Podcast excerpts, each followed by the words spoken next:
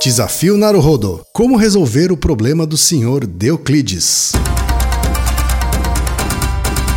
Naruhodo. Podcast.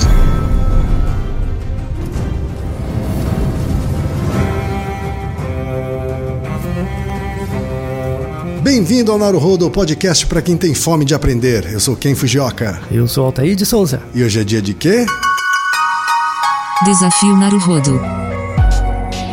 Altair, hoje é dia de mais um desafio. Isso, muita gente estava esperando o resultado do anterior, né? E como sempre, a gente vai começar, na verdade, com os comentários dos ouvintes. Depois a gente vai contar a resposta do desafio anterior e então entrar no novo desafio. Claro, como sempre. Vamos assim então? Claro. Aliás, os, os e-mails e mensagens estão ficando cada vez mais volumosos, né? Cada vez mais mudou Estamos tendo mais trabalho ainda para A organizá-los. gente aproveita, inclusive, para pedir desculpas pelo fato da gente não conseguir cobrir todas as pautas que são sugeridas. Sim. né? Então a gente vai à medida em que o tempo passa e a gente vai gravando os episódios. A gente tenta cumprir as pautas que são sugeridas pelos ouvintes, mas realmente são dezenas. São- é, quase, é Dezenas, quase uma centena, na verdade. É, na verdade, quase centenas É. de pautas sugeridas, tá? E que a gente precisa ir cobrindo aos poucos. Mas continue mandando, por É favor. verdade, é verdade. Porque o programa depende disso. É isso mesmo. Vamos começar com os comentários então, Altair. Sim. Qual o primeiro? Eu queria começar, na verdade, agradecendo dois ouvintes em especial, Oh, com certeza. tá? O Márcio Vasques e o Sandro Massaro. Isso. né? Por que, que a gente está agradecendo esses dois em especial? Porque eles dois, voluntariamente e espontaneamente, se ofereceram para transcrever episódios do Naruhodo. Uhum. Que É. apesar de ser um podcast curto, dá bastante trabalho. É verdade. E já são algumas dezenas de episódios já Sim. gravados, né? Então Sim. a ideia é vindo do começo até hoje, né? até alcançar os programas atuais Uhum. e transcrevendo esses episódios. Ele vai cumprir dois objetivos, Altair. O primeiro é uma questão de acessibilidade. Claro. Né? Aqueles que não vão poder ouvir o programa, mas que conseguem ler de alguma forma, né? Uhum. eles vão poder recorrer à transcrição. Isso, tem acesso ao conteúdo. Né? Exatamente. Né? A segunda coisa tem a ver com um projeto futuro nosso de transformar todo esse conteúdo em livro. Sim. né? E todo esse trabalho de transcrição feito pelos ouvintes vai ajudar bastante nesse processo. Com certeza. né? Obvi- obviamente que depois tem um, um grande trabalho posterior, mas já é um começo importante. Com certeza. né? Então a gente queria agradecer aqui nominalmente o Márcio Vasques e o Sandro Massaro que estão liderando esse trabalho. Muito, né? muito, muito obrigado. E aqueles que quiserem também voluntariamente ajudar nessas transcrições, por favor, entrem em contato com a gente, que a gente faz a ponte de vocês com o Márcio e o Sandro, tá? Isso, mande um e-mail. fazer esse trabalho de maneira colaborativa, Uhum. tá bom? É. Eu queria aproveitar também, Altair, né, para dar um recado rapidinho sobre o nosso crowdfunding Isso. né? É, vocês, ouvintes, devem ter reparado, os ouvintes mais regulares devem ter reparado, né? Que nos últimos episódios a gente já vem divulgando uma URL, que é o apoia.se barra Podcast, né? Que nada mais é do que a página onde os ouvintes podem contribuir no nosso crowdfunding, Isso. né? que ajuda a cobrir parte dos custos, né? Custos com edição, custos com equipamento, com hospedagem, servidores, esse tipo de coisa. Obviamente que é uma coisa voluntária. Isso, né? como sempre. Quem quiser e quem puder, contribui, né? Quem não puder, continua nosso ouvinte. Isso, tá? compartilhe e tudo mais. Exato. Né? Só para dar uma gracinha, né? A gente tem algumas recompensas especiais para aqueles que resolverem contribuir, Uhum. tá? Como por exemplo, um breve futuro grupo no Facebook secreto, É. né? Só para os ouvintes que fazem determinada contribuição, que vão ter acesso a um conteúdo exclusivo. É isso aí. Legal? Obrigado àqueles que já estão apoiando. Muito, muito obrigado. Primeiro e-mail, Altair, veio do Jaime Neto. tá? O Jaime Neto é de João Pessoa, Paraíba, tem 36 anos, é analista de sistemas. tá? Mandou um e-mail longo aqui, Altair. Eu vou tentar ler um resumo dele, onde ele diz o seguinte: Olá, quem Olá, Altair? Eu teria todos os motivos do mundo para não acreditar na homeopatia, pois costumo pensar de forma científica com relação a qualquer assunto. Porém, a minha mãe faz uso de homeopatia há muitos anos, e mais de uma vez aconteceu algo muito curioso que eu não acreditaria se não tivesse sido com a minha própria mãe. Ela estava fazendo um tratamento de canal bem agressivo e precisou fazer implante dentário. Após feita a operação, o dentista passou alguns medicamentos para evitar problemas pós-operatórios e disse que era muito importante que ela tomasse eles direito. Como minha mãe sempre faz, antes de tomar remédios, ela consultou o homeopata dela e ele substituía a maioria dos remédios por remédios homeopáticos. E ela catou as alterações dele. Quando voltou ao dentista, ela deixou ele examinar tudo, disse que estava tudo certo, elogiou, disse que estava tudo ótimo, perguntou se ela tinha tomado os remédios direito. Mas aí, quando ela falou que não tinha tomado e sim as alternativas homeopáticas, o dentista pirou. Disse que tinha sido loucura, que ela não deveria ter feito isso, que poderia ter acontecido algo muito grave, etc. Aliás, ele não sabia dizer como não teve complicações, já que ela não tomou os remédios. Mas estava tudo bem. Eu tendo a não acreditar. Mas quando lembro da minha mãe, fico na dúvida e prefiro ficar na minha. E aí, o efeito placebo pode funcionar num nível de medicamento sério mesmo? O que é que você tem a dizer, Altair? então, vamos, vamos tentar transformar esse e-mail num experimento, tá? Uhum. E vamos questionar a validade desse experimento. Então, meu caro, primeiro você está acreditando na sua memória, né? Então, na verdade, não é o que sua mãe te disse, é o que você lembra do que ela te disse. Uhum. Mas, pelo que tem no e-mail, a que segundo experimentos mostram que a gente acaba relatando de um jeito bem diferente do que aconteceu. Né? Isso, é, é, é, A gente constrói a realidade a posteriori, uhum. né? Então, supondo que as, as informações do e-mail são válidas, sua mãe, quando ela fez o tratamento lá de canal, de implante, ela, o dentista deu alguns remédios e ela substituiu alguns deles por alternativas homeopáticas, que não são alternativas, aliás. Substituiu. Será que o homeopata substituiu apenas os, os remédios para dor? Se ele substituiu apenas os remédios para dor, a gente sabe já, se você olhar, ouvir de novo aquele podcast sobre doenças psicossomáticas, a gente fala um pouco sobre isso. A dor é uma construção. Então você pode modular a percepção da sua dor. Tanto é que o nosso cérebro produz opioides, que são muito similares aos remédios tomados para dor.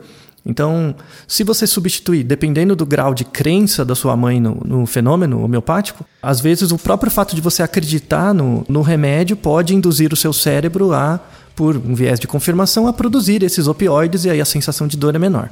Mas será que o homeopata substituiu, por exemplo, remédios antibióticos? Talvez não. Então, uh, alternativas homeopáticas não substituem certos tipos de remédio, por exemplo, remédios antibióticos ou uhum. remédios para inflamação, uhum. por exemplo. Então, um, um, um, viés do seu experimento seria verificar se ela substituiu de fato todos os remédios ou só alguns deles. Outra coisa importante, verificar com sua mãe se ela de fato substituiu os remédios por remédios homeopáticos. Então, ouça de novo o podcast sobre homeopatia e você vai ver se remédios, esses remédios ditos homeopáticos, eles são baseados naquele princípio de diluição ou são, por exemplo, remédios fitoterápicos, que são remédios baseados em, em compostos ativos diferentes dos farmacológicos, mas que têm algum efeito. Que tem um princípio ativo ali, assim. Isso. Esse é um engano muito comum das pessoas. As pessoas misturam homeopatia com fitoterapia, com. com farmácia de manipulação. Né? Isso, né? é. Você pode ter um, um, medicamento feito em uma farmácia de manipulação, manipulação, mas com um princípio ativo válido. não diluído Isso. e válido. Né? É, então. Então, em, em geral, tem um desconhecimento, elas colocam tudo na mesma caixa. Então eu acho que se você conseguir verificar com a sua mãe esses vieses do seu pequeno experimento e reconduzi-lo, mande um e-mail pra gente de novo com os novos achados e a gente confirma se as suas suspeitas são válidas ou não. Tá certo, Jaime. Obrigado pelo e-mail. Muito obrigado. O próximo e-mail, tá aí, é do Rafael Takai, que na verdade, vamos ser justos com ele, ele tá fazendo muitas, muitos elogios pra gente, uhum. tá? Antes de mais nada, parabéns pelo podcast. Quem é o Taí? Temática divertida, informativa, conseguindo fazer um formato curto e objetivo. Aê. E etc e tal, tá? Não vamos aqui ficar jogando confete para cima. Isso. Tá? Mas ele fez uma crítica interessante aqui. Ele fala assim, ó. Vocês já falaram em podcasts anteriores sobre a pronúncia do nome do programa. E a justificativa foi de que às vezes sai de um jeito, às vezes de outro. Mas por conhecer a forma correta, me incomoda muito ouvir Naruhodo ao invés de Naruhodo. A chamada do programa com a vozinha japonesa fala corretamente. Ainda bem, né? E por ser um podcast de conhecimento, eu acho que vocês deveriam divulgar a forma correta de falar também, não? Hum. Puxão de orelha aqui do Rafael. Ô, Rafael, a verdade é que mesmo os japoneses, tá? Às vezes falam naruhodo, tá? Depende do contexto da frase, tá? Uhum. Mas você tem razão, se a gente for analisar a palavra isoladamente, naruhodo, é a pronúncia mais correta. É, né? oxítona, né? É, inclusive é a que a gente está usando na chamada do crowdfunding. Isso. Né? Que foi gravado por uma voz feminina, né? Então, assim, no final das contas, as mulheres estão falando certo e os homens, que somos nós, estamos falando errado. Isso. Né? Mas, todas as vezes que vocês ouviram Naruhodo, ouça Naruhodo. tá bom? Obrigado, Rafael. Agora, Altair, pulando para o episódio do, sobre o placebo, né? Sobre Ah. o efeito placebo. Sim. tá? O Renan Rufino, que é do Rio de Janeiro, manda pelo Twitter aqui. Adorei o cast, só não entendi a parte do duplo cego. Como é que é gerado o resultado se ninguém sabe quem tomou o quê? Vamos lá, Então, Altair, meu vamos esclarecer essa dúvida aqui. Testes duplo cego funcionam assim. Por exemplo, se eu vou te dar um medicamento, né? Então, se um médico dá um medicamento para uma pessoa e ele sabe que uma pessoa está tomando o remédio e a outra placebo, de uma forma não verbal, ele pode induzir a pessoa a uma melhora. De novo, isso não é intencional, é sem, sem a pessoa perceber mesmo. Ela, você pode induzir uma pessoa a emitir um comportamento de melhora, de resposta ao remédio, pelo fato do médico saber que a pessoa está tomando. E Isso já foi comprovado há mais de 50 anos. Daí se tem um controle experimental que é fazer o teste duplo cego. Ou seja, eu te dou um remédio, eu não sei se eu estou te dando um remédio ou placebo, a pessoa que recebe também não sabe. Porém, por exemplo, eu sou um médico, então eu não sei se estou te dando placebo ou remédio. Então eu te dou o remédio, vou te acompanhando e eu faço anotações né, nas fichas, no- nos bancos de dados. Existe uma terceira pessoa que é a responsável pelo banco de dados, essa pessoa sabe quem é quem. E essa pessoa, em geral, ela fica, assim, nos centros de pesquisa mais sérios, ela fica em outro prédio, ela não tem contato com o paciente, com o médico, mas é ela que sabe quem está tomando o remédio ou não. E é essa pessoa que passa depois, ou ela mesma faz a análise dos dados. É... Às vezes nem a pessoa que faz a análise dos dados não sabe Isso. também, né? Que Às você vezes pode não. criar um quarto elemento né, que fica só de posse dessa informação. né? Isso, que é chamado triplo cego. Uhum. Então, nem quem dá o remédio, nem quem recebe, nem quem analisa sabe. Uhum. Só tem uma pessoa que é desconhecida de todos que sabe essa informação. Que tem essa informação, mas ela não é nem o médico, nem o paciente, nem a pessoa que vai analisar. Isso. Ela é basicamente um cofre. É, então, essa informação só é divulgada depois que os dados são. A redação dos dados é, é feita. Aproveitando aqui que a gente está falando do episódio sobre efeito placebo, tem mais um e-mail aqui que a gente recebeu do Juan Perazzo. O Juan diz o seguinte, Ataí. Caros, sobre os exemplos de placebo citados no episódio, gostaria de saber se o contrário também é verdadeiro. Por exemplo, se alguém souber que existem pessoas orando contrariamente, o efeito placebo pode piorar a situação? Em relação à oração, por exemplo, alguém está jogando uma praga em você, né? Tá orando, alguma coisa, não se tem evidência de que isso funciona, tanto para o lado positivo quanto negativo, né? A menos que a pessoa saiba. Então, por exemplo, se eu sei que alguém está jogando uma praga em mim, isso pode ter um efeito. Agora, se pessoas passivamente estão jogando uma praga e eu não sei, não. Em relação... Esse placebo negativo Isso, tem um nome. Tem. Então, o placebo negativo é chamado de nocebo, efeito nocebo, que é quando você acha que está sofrendo um efeito, só que esse, esse efeito é para um lado negativo, ele faz mal. Isso é aplicado para remédio. Então, você tem o remédio placebo e o remédio nocebo, que ele é dado para você, é um remédio de farinha, mas ele é dado para ver se você passa mal. E você passa. Olha só como é forte esse efeito. Pois é, a gente é meio esquisito, né? Próximo e-mail tá aí do Tiago Oliveira, 32 anos, formado em banco de dados, casado com três filhos. E ele diz o seguinte, Altair. Eu gostaria de saber por que a maioria dos programas de podcast normalmente não publicam os links que mencionam os programas juntos com o cast. Esse detalhe poderia ajudar a trazer novos ouvintes e facilitar a interação também. Fica aí a minha contribuição. Muito obrigado pelo programa, vocês são demais. Muito obrigado pelo comentário também. E, bom, obrigado pelo elogio, Tiago. Bom, Tiago, é o seguinte, a gente, todas as vezes em que a gente lembra de colocar né, os links, a gente coloca no post da web. tá? É, quando é um, um comentário, um artigo indispensável, sim. Exato. Então você vai encontrar sempre no naruhodo.b9.com.br. Tá? Lá onde estão todos os posts de todos os episódios do Naruhodo. Tá? E aí nos posts a gente menciona, no post correspondente a gente menciona os links né, das referências que a gente faz né, nos episódios. Já aconteceu eventualmente é de pessoas, assim, às vezes eu faço um comentário, ou quem faz um comentário muito específico e curto, alguém no Twitter manda uma mensagem, ô, daquele artigo que você falou naquele pedacinho, você tem a referência? Aí às vezes eu envio, geralmente, né, todas as vezes que me perguntaram no Twitter, eu envio o, o link, tanto pelo site do B9 quanto pelo Twitter. Se for uma coisa muito mobilizadora, você pode mandar uma mensagem. Um outro e-mail aqui, Altair, tem na verdade a ver com a sua participação num episódio do Mamilos. Isso. Né, do podcast Mamilos, episódio 99, o É. Beba com Moderação e Poste com Consciência. Isso. Né?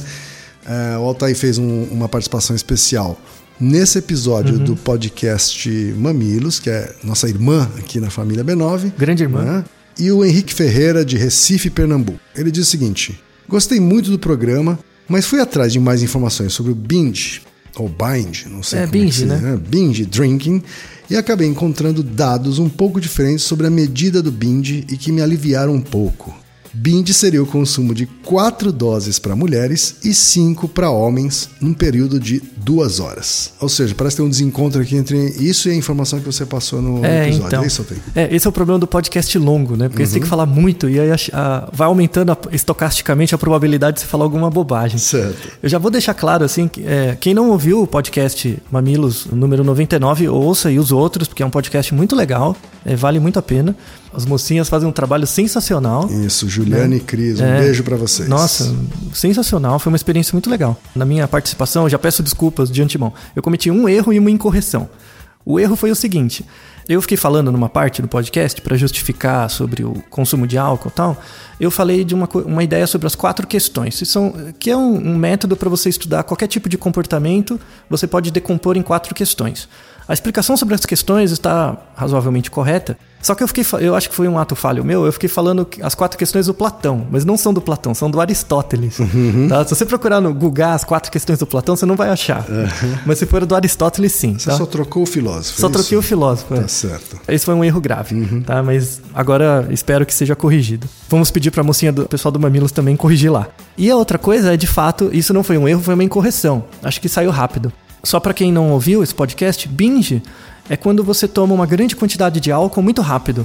Então, existe um certo padrão de consumo de álcool que a pessoa não toma todo dia. Ela não bebe todo dia, mas uma vez por mês ela enche a cara e toma todas muito rápido. Um período Tá? bastante concentrado, assim. Isso. Isso também pode levar à dependência se você fizer isso muito tempo, né? E a morte, no caso de algumas pessoas Pois também. é, né? quando, quando o binge é muito grande, né? Você morre, né? A quantidade de álcool é enorme. É um detalhe a morte. É, e aí, é, um mero detalhe. Mas aí vem o ponto do qual o critério para binge, né? Então, o- pela Associação Americana, né, eles falam assim que é, são quatro doses para mulheres e cinco doses para homens, num período de duas horas. O problema é o que é uma dose, né? Então, falta colocar essa informação. E Um- qual o peso dessas mulheres e homens também, né? é, então. É, por isso que eles põem em média, né? Então, eles chamam de. é, essas doses, eles chamam de dose padrão. Você tem em estudos sobre dependência de álcool uma medida de dose padrão. Essa medida de dose padrão são 120 ml de vinho, ou uma cerveja, uma lata de cerveja, ou uma dose de destilado, um shot. Então imagina, você tomar, se você é um homem, tomar cinco shots em duas horas. Isso já configura o binge. Tá? Então fica corrigido as informações dadas naquele podcast do Mamilos. Maravilha. E obrigado pela correção, viu? O último e-mail é do Fernando Malta, né, que diz o seguinte: Olá, caro Naruhodos, Naruhoders. Roders. Rodedor.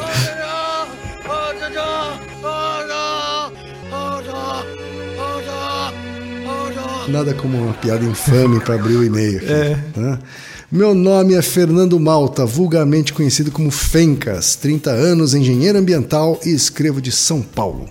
Ah, e também sou host do SciCast. É, excelente Ah, podcast. Grande podcast SciCast. Tudo bom, Fencas? Tudo bem, é isso aí. O e-mail do Fencas é longo, tá, Altair? Eu vou dar uma, Uma resumida. resumida aqui. Escrevo esse e-mail primeiramente para orgulhosamente anunciar que eu sou o patrono número 4 do Naruhodo. Aê! Parabéns. Né? Ou seja, ele é Obrigado. patrono, significa que ele entrou lá no apoia.se barra Naruhodô Podcast e fez a contribuição dele. Obrigado, Fencas. Muito obrigado. Conheci o programa há pouco, mas o trabalho que vocês fazem é excelente qualidade e merece muito ser apoiado para que continue firme e forte. Obrigado sinceramente pela entrega de programa tão rico. Ah, nós que agradecemos. E aí, referente ao episódio sobre salários e felicidade, ele tem aqui um comentário, Altair. Isso. Imaginei que seria comentado ao longo do episódio, mas acabou passando ao largo. A hierarquia de necessidades ou pirâmide de Maslow. Ainda que seja disputada e careça de empirismo para ser ferendada, a lógica de estabelecer uma hierarquia entre as necessidades humanas, desde a nossa própria subsistência mais básica, passando por segurança, relacionamento, estima, até a realização pessoal, é extremamente didática e vai ao encontro do que foi comentado ao longo do episódio. A interpretação a partir da lógica de Maslow, a pergunta realizada, seria que a partir do momento que o ser humano já tivesse recursos o suficiente para satisfazer as necessidades mais basilares, o ganho de mais dinheiro seria absolutamente marginal e corroboraria o chavão popular dinheiro não traz felicidade. Esta sim viria, ou esta viria sim, de uma infinidade de outros fatores imateriais e, em certa extensão, incompráveis, como o relacionamento com outras pessoas e a própria conquista da autoestima, o que mais uma vez também corrobora com o ponto comentado de felicidade relacional e relativa. Uhum. Altair, o que, que você tem a comentar aqui sobre o comentário do Fencas, né, introduzindo pirâmide Maslow aqui no raciocínio sobre a relação entre salário e felicidade, dinheiro e riqueza e felicidade, assim vai.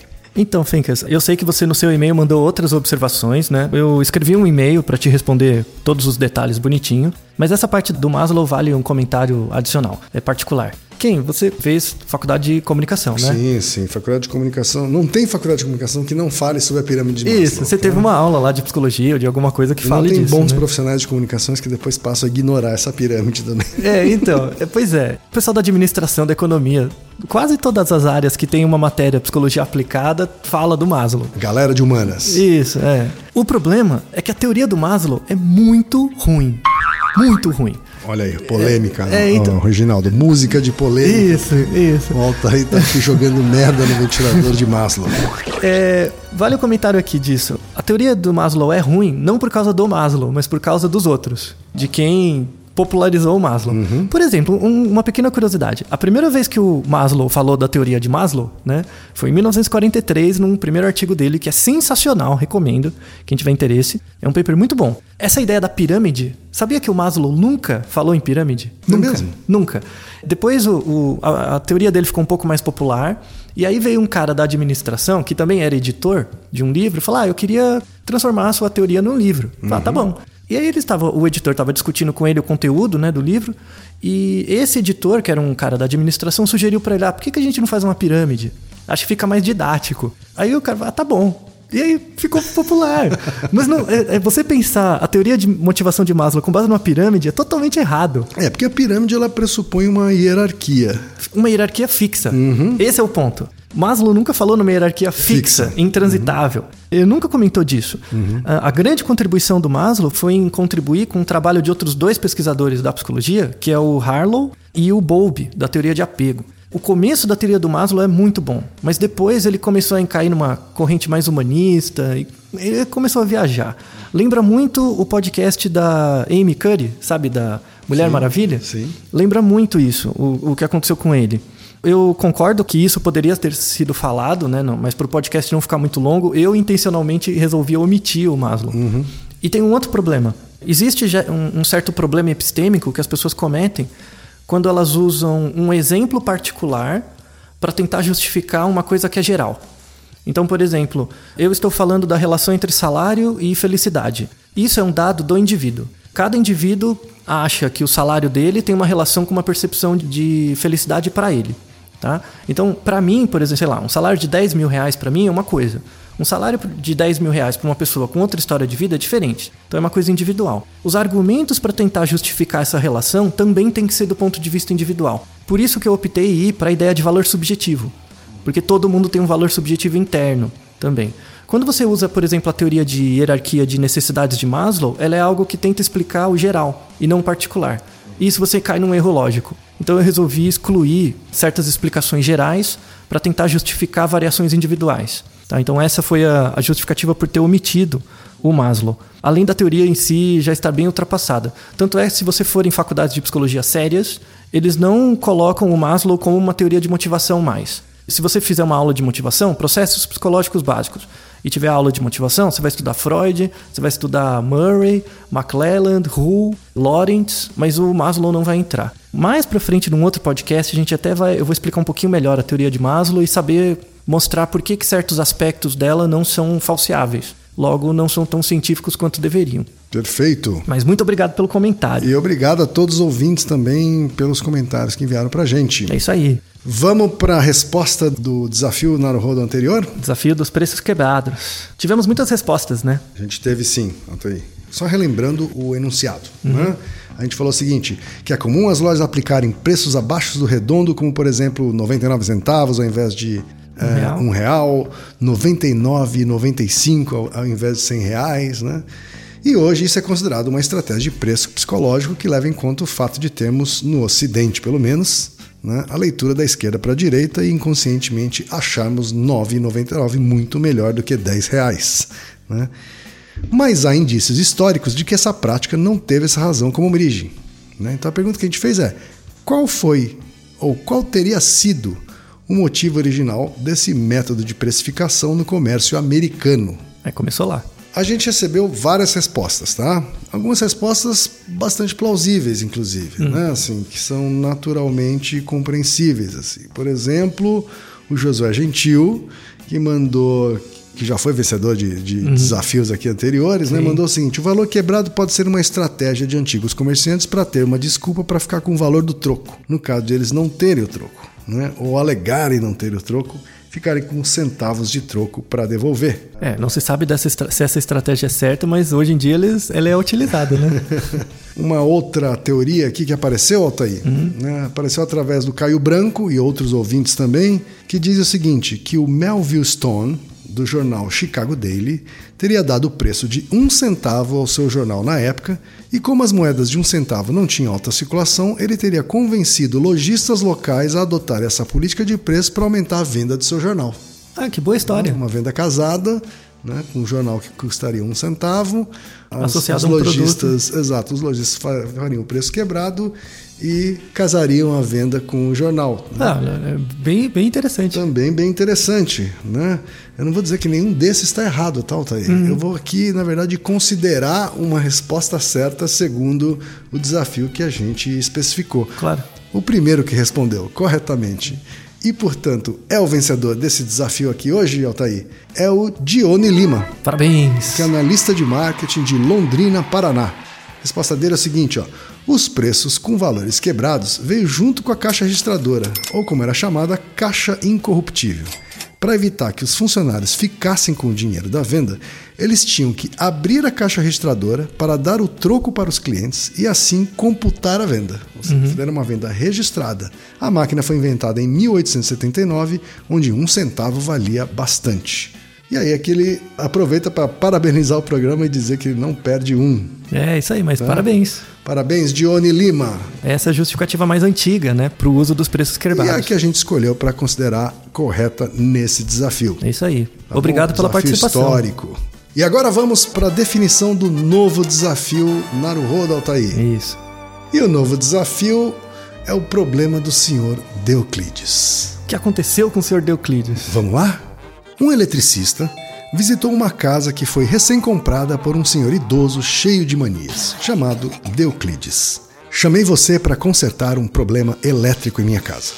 Estamos em um sobrado e no andar de cima tem um quarto com uma lâmpada no teto, disse Sr. Deuclides. Daquelas incandescentes. Porém, eu não sei qual é o interruptor que acende essa lâmpada que no presente momento está apagada. Aqui no andar de baixo temos três interruptores e o antigo dono da casa diz que uma e só uma delas é o interruptor que acende aquela lâmpada, mas não disse qual era. A única coisa que eu fiz foi colocar todos na posição desligado. Acha que eu sou dono da Light para ficar gastando a luz à toa? Esbravejou seu Euclides. Você, ouvinte, tem de descobrir qual dos interruptores é o certo. No entanto, tem algumas restrições, disse Euclides. 1. Um, o quarto lá em cima está em reforma e está uma poeira danada. Eu não quero você entrando lá várias vezes. Você só pode entrar uma única vez na sala. 2. Você só pode abrir a porta e entrar na sala assim que tiver mexido nos interruptores embaixo, de uma forma a descobrir qual deles é o correto. 3. Aqui do andar de baixo não tem como você enxergar se a lâmpada está acesa ou apagada no andar de cima. E 4.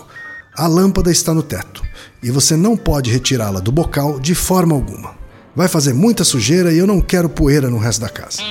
O eletricista pensou um pouco e, muito sabido, disse: Deixa comigo, seu Deuclides. Então, ele manipulou os interruptores, foi ao andar de cima, abriu a porta e imediatamente descobriu qual deles era o interruptor certo, para surpresa e satisfação do senhor Deuclides. E agora a pergunta para você, ouvinte. Se você fosse o eletricista sabido, como você faria para descobrir qual o interruptor certo. Tá feito o enunciado. Uhum, uma historinha tá? bonitinha. E agora é com você, tá? Tentar acertar e resolver esse desafio Naruhodô e mandar pra gente. Isso, podcast.naruhodo.com.br Então, Naruhodô, ilustríssimo ouvinte! Naruhodô.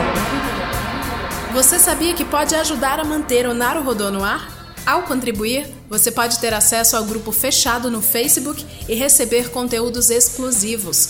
Acesse apoia.se barra Podcast. E lembre-se, aqui no Naruhodo quem faz a pauta é você. Você discorda do que ouviu, tem alguma pergunta, quer compartilhar alguma curiosidade ou lançar algum desafio? Escreva pra gente. podcast@naruhodo.com.br. Repetindo, Altair. podcast@naruhodo.com.br. Então até o próximo Naruhodo. Tchau. Toma arigatô. なるほど Esse podcast é apresentado por b9.com.br.